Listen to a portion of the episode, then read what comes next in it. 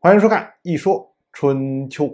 鲁国第十五任国君鲁同进入在位执政第三十年，本年的秋天，楚国的令尹芈原从讨伐郑国回到楚国，于是呢就搬到了王宫里面去住。我们之前讲过，芈原为什么要讨伐郑国呀？就是为了追求西归啊，就是楚国的夫人西归。他呢最早用了办法，就是在西归的宫殿外面找一群人，然后表演舞舞，天天一帮壮男，然后啊啊啊在外面喊。后来呢被西归说说，你看先君表演舞舞都是为了演习军事，你呢用这种招数来对付我，你不觉得丢人吗？哎，当时芈原觉得这是给自己出难题呀，意思就是说你想追求我，你没战功，没戏。于是呢，芈原就调动大军进攻郑国，攻入了郑国的外城，险些将郑国灭国。所以回来之后啊，芈原就不可一世啊，觉得说你给我出难题是吧？我给你交的这个答卷，你觉得怎么样啊？还有人能得到这么大的功劳吗？所以呢，自己觉得自己了不起。就搬到王宫去，正式的追求西归。可是这种举动啊，就有点过分了。所以呢，斗班就出来来劝阻他，说：“你这么着合适吗？对吧？你毕竟是个臣子啊，你没事你住到王宫里面算什么呀？我们现在的国君年纪虽然小，但是他在呀，你这样就不怕别人非议你吗？”这下可把芈原给惹恼。芈原呢，直接就让人把斗班给抓起来，而且呢上了手铐，意思就是说啊你就歇歇吧，哪儿凉快哪儿待着去。可是斗班是什么人呢？斗班是斗氏人呐。从我们春秋开始讲楚国的事情，斗氏的家族一直是起到了巨大的作用的。像之前的斗伯比、像斗连这些人，都是影响力巨大、巨受宠信的人，所以现在斗氏在整个楚国的影响力那是无人可比呀。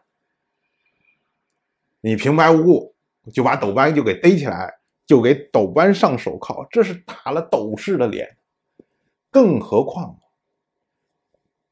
斗班他是深县的县尹，我们要注意。楚国在春秋历次向中原出兵的时候，大多数调用的是深县和西县两县的兵力，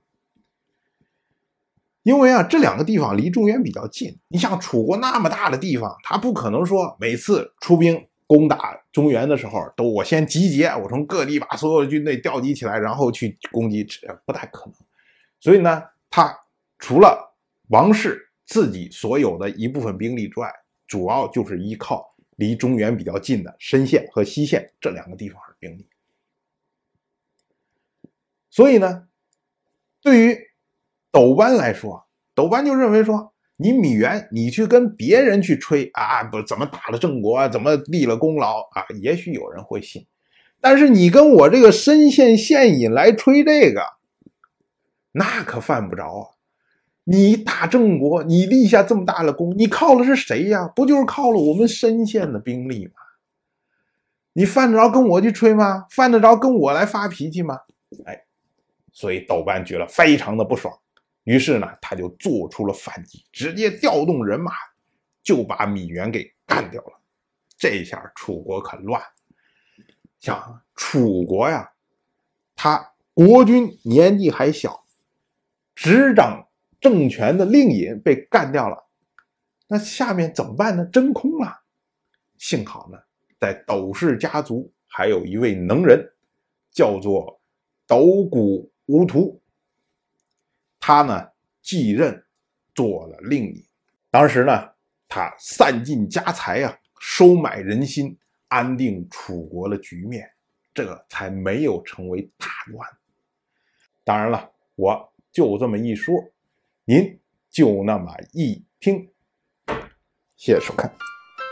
如果您对《一说春秋》这个节目感兴趣的话，请在微信中搜索公众号“一说春秋”，关注我，您不仅能得到《一说春秋》文字版的推送，还可以直接和我互动交流。我在那里等待您的真知灼见。